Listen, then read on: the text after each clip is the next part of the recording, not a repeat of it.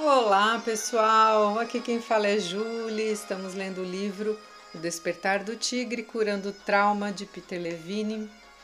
E hoje vamos ler a última partezinha do capítulo 15, a décima primeira hora, Transformando o Trauma da Sociedade.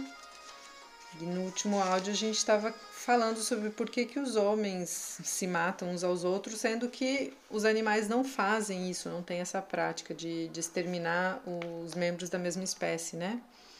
E coloquei essa música, é uma música irlandesa, e fiquei, quando comecei a, a organizar aqui para gravar o áudio, fiquei pensando em tantas sociedades que são vizinhas e que, e que brigam, né?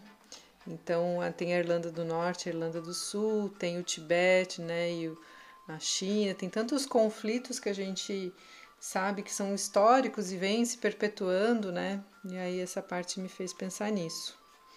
Transformando trauma cultural, então é o subtítulo que a gente vai iniciar. Os efeitos posteriores à guerra ao nível social podem ser também resolvidos, do mesmo modo como os efeitos do trauma individual podem ser transformados. As pessoas podem e devem se aproximar com uma disposição para compartilhar e não para lutar, para transformar o trauma em vez de propagá-lo. Devemos começar com nossas crianças. Elas podem proporcionar a ponte que nos capacitará a experienciar a proximidade e a formação de vínculos com aqueles que anteriormente considerávamos com animosidade. Há vários anos, o Dr. James Prescott, que na época fazia parte do Instituto Nacional de Saúde Mental, apresentou uma importante pesquisa antropológica sobre o efeito de práticas de criação infantil no comportamento violento em sociedades aborígenes. Ele relatou que as sociedades que estabeleciam vínculos físicos próximos e praticavam o uso de movimentos rítmicos estimulantes tinham uma baixa incidência de violência. As sociedades que tinham contato físico escasso ou punitivo com as crianças mostravam tendências claras para a violência sob as formas de guerra, estupro e tortura. O trabalho do Dr. Prescott e de outros aponta para algo que sabemos intuitivamente: que a infância é um período crítico. As crianças assimilam muito precocemente o modo como os pais se relacionam um com o outro e com o mundo. Quando os pais foram traumatizados, têm dificuldade para ensinar a seus filhos o senso básico de confiança. Sem ter esse recurso, as crianças ficam mais vulneráveis ao trauma. Olha que interessante. A solução para quebrar o ciclo do trauma é envolver bebês e mães numa experiência que gera confiança e vínculo antes de a criança ter sido completamente afetada pela desconfiança que os pais têm de si mesmos e dos outros. Na Noruega está sendo realizado um trabalho bastante animador nessa área. Meu colega, ai pessoal, nome difícil, é, tem umas letras aqui que eu não conheço, é o de Gord, Gorjor Veda. Desculpem, meu colega Veda e eu estamos usando aquilo que sabemos sobre esse período crítico da infância. Essa abordagem permite que todo um grupo de pessoas comece a transformar os remanescentes traumáticos de encontros anteriores. Esse método precisa de uma sala, de alguns instrumentos musicais simples e de cobertores suficientemente fortes para suportar o peso de um bebê. O processo funciona assim.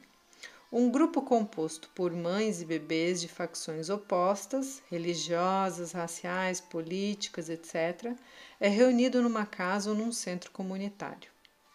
O encontro começa com esse grupo misto de mães e bebês, ensinando uns aos outros canções folclóricas simples de suas respectivas culturas.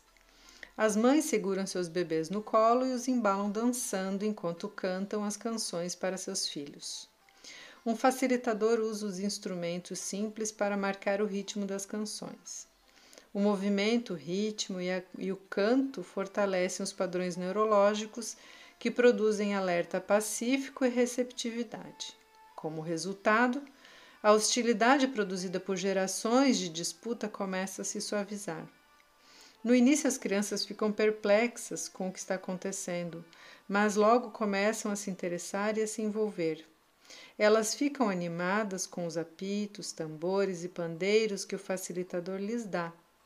Caracteristicamente, sem estimulação rítmica, as crianças dessa idade irão apenas tentar colocar esses objetos na boca. Contudo, aqui as crianças irão se juntar ao ritmo com grande prazer, com frequência gritando e balbuciando alegremente. Como os bebês são organismos altamente desenvolvidos, enviam sinais que ativam um profundo senso de serenidade, de responsividade e de competência biológica em suas mães. Nesse tipo de relacionamento saudável, as mães e seus bebês se alimentam reciprocamente numa troca de respostas fisiológicas mutuamente gratificantes, que por sua vez geram sentimentos de segurança e de prazer. É aqui que o ciclo do dano traumático começa a se transformar. A transformação continua enquanto as mães colocam seus bebês no chão e permitem que eles explorem o espaço. Como ímãs luminosos, os bebês se movimentam alegremente em direção uns dos outros, superando barreiras de timidez, enquanto as mães apoiam tranquilamente sua exploração, formando um círculo ao redor deles. O senso de conexão mútua que é gerado por essa pequena aventura é difícil de descrever ou de imaginar, precisa ser testemunhado. O grande grupo então se divide em grupos menores, cada um com uma mãe e um bebê de cada uma das culturas. As mães embalam suavemente seus bebês num cobertor. Esses bebês não estão apenas felizes, estão em êxtase completo. Êxtase completo. Eles geram uma atmosfera de amor tão contagiante que logo as mães e os pais quando isso é culturalmente adequado, estão sorrindo uns para os outros e aproveitando uma experiência de profunda formação de vínculos com membros de uma comunidade que anteriormente temiam e a da qual desconfiavam. Quando as mães vão embora, seus corações e espíritos estão renovados e elas se sentem ansiosas por compartilhar esse sentimento com outras pessoas. O processo é quase autoduplicador. A beleza dessa abordagem de cura da comunidade está em sua simplicidade e eficácia. Um facilitador externo inicia o processo liderando o primeiro grupo. Depois disso, algumas das mães que participaram podem ser treinadas como facilitadoras para outros grupos. Os requisitos básicos necessários para um facilitador são uma sensibilidade aguçada para o timing e para os limites interpessoais. Nossa experiência indica que algumas pessoas podem aprender facilmente essas habilidades por meio de uma combinação de experiência participativa e claras orientações. Uma vez treinadas, as mães tornam-se embaixatrizes da paz em suas próprias comunidades. Dá-me um lugar para colocar minha alavanca e eu moverei o mundo, disse Arquimedes. No mundo de conflito, destruição e trauma, encontramos, encontramos uns, um desses pontos de apoio na pulsação rítmica e na proximidade física entre mãe e bebê. Experiências como a descrita podem reunir as pessoas de modo que elas possam novamente viver em harmonia. O impacto do trauma é diferente para cada um de nós. Todos precisamos estar dispostos a aceitar a responsabilidade por nossa própria cura.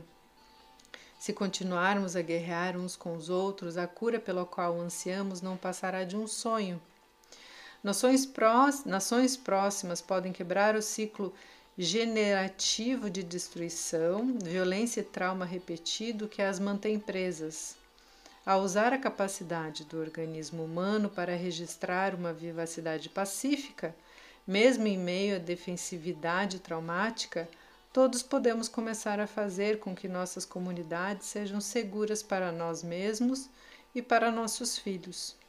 Quando tivermos estabelecido comunidades seguras, poderemos começar o processo de curar a nós mesmos e o nosso mundo. Epílogo ou epitáfio. Um aldeão armênio lamenta. Irão se passar 100 anos antes que eu possa falar novamente com meu vizinho. Nas áreas centrais das cidades americanas, as pressões chegam ao limite do caos e depois se destroem. Na Irlanda do Norte, pessoas separadas apenas por varais de roupas ou por religiões diferentes veem seus filhos guerreando uns com os outros em vez de brincarem juntos. Humanos não traumatizados querem viver em harmonia. Entretanto, os resíduos traumáticos criam uma crença de que não conseguiremos superar a nossa hostilidade e que os mal entendidos nos manterão separados para sempre. A experiência de formação de vínculos descrita anteriormente é apenas um exemplo dos muitos conceitos e práticas que poderiam ser usados para abordar esse grave dilema. À medida que tempo e dinheiro se tornam disponíveis, poderemos desenvolver outras formas de trazer mulheres grávidas, crianças mais velhas e pais para o círculo da coexistência pacífica. Essas abordagens não são panaceias, mas um lugar por onde começar. Elas trazem esperança onde as soluções políticas sozinhas não funcionaram. O Holocausto, conflitos no Iraque e na Iugoslávia, os tumultos em Detroit, Los Angeles e em outras cidades, todos esses encontros foram traumáticos para a comunidade mundial. Eles retratam graficamente demais o preço que pagamos como sociedade por deixarmos intacto o ciclo do trauma. Precisamos ser apaixonados em nossa busca por caminhos efetivos para a resolução. A sobrevivência de nossa espécie pode depender, depender disso. E o último subtítulo, bem curtinho, diz: A natureza não é boba. O trauma não pode ser ignorado. Ele é uma parte inerente da biologia primitiva que nos trouxe aqui o único modo pelo qual poderemos nos libertar individual e coletivamente da reatuação de nossos legados traumáticos é, trans, é transformando-os pela renegociação. Isso precisa ser feito, qualquer que seja o modo escolhido para transformar esses legados, experiências de grupos, práticas xamânicas ou individualmente. E aqui finalizamos então essa, esse capítulo e ele vem trazendo então formas de se trabalhar na prática, né, de maneira coletiva, pensando que a gente não deve continuar esse ciclo de reatuação do trauma e manter guerras, né, manter disputas, justamente porque temos carregando conosco um, um trauma coletivo, um trauma social muito legal, né? Queria ter visto que ele desse, tivesse dado mais exemplos, assim, de, de como trabalhar socialmente, coletivamente, até em serviço público, né? Com, com o trauma. Achei bem bacana essa, essa, esse exemplo das, da música, né? Dos bebês se sentirem familiarizados com a música da cultura do, do, do outro país ou da cultura do, das pessoas que tem uma história de, de guerra, né? Espero que vocês tenham também boas reflexões. E no próximo áudio a gente inicia a última parte do livro. Um lindo dia a todos e até o próximo áudio.